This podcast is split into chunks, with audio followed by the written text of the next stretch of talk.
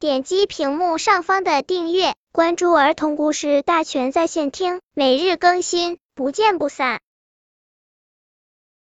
本片故事的名字是《小水晶找妈妈》。滴答滴答滴答，鱼宝宝们笑哈哈的跳到了树上、草上。只有一个叫小水晶的宝宝露出一脸的忧伤，他非常非常想念云妈妈。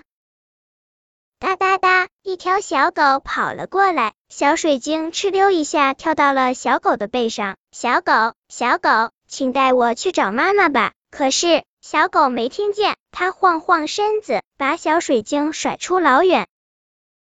小水晶滴答掉在了青蛙头上。青蛙，青蛙，请带我去找妈妈吧。青蛙啪的往上一蹦，把小水晶送到了半空中。可是小水晶又滴答掉在了甲壳虫背上。甲壳虫，甲壳虫，请带我去找妈妈吧。甲壳虫爬到花上，又爬到狗尾巴草上，可是离云妈妈还远着呢。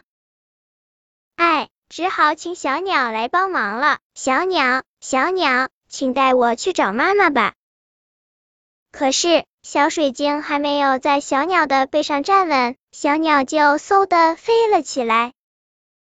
小水晶滴答掉在了一片被风吹落的红树叶上，红树叶载着小水晶在小溪里飘啊飘啊，一直飘进了小河里。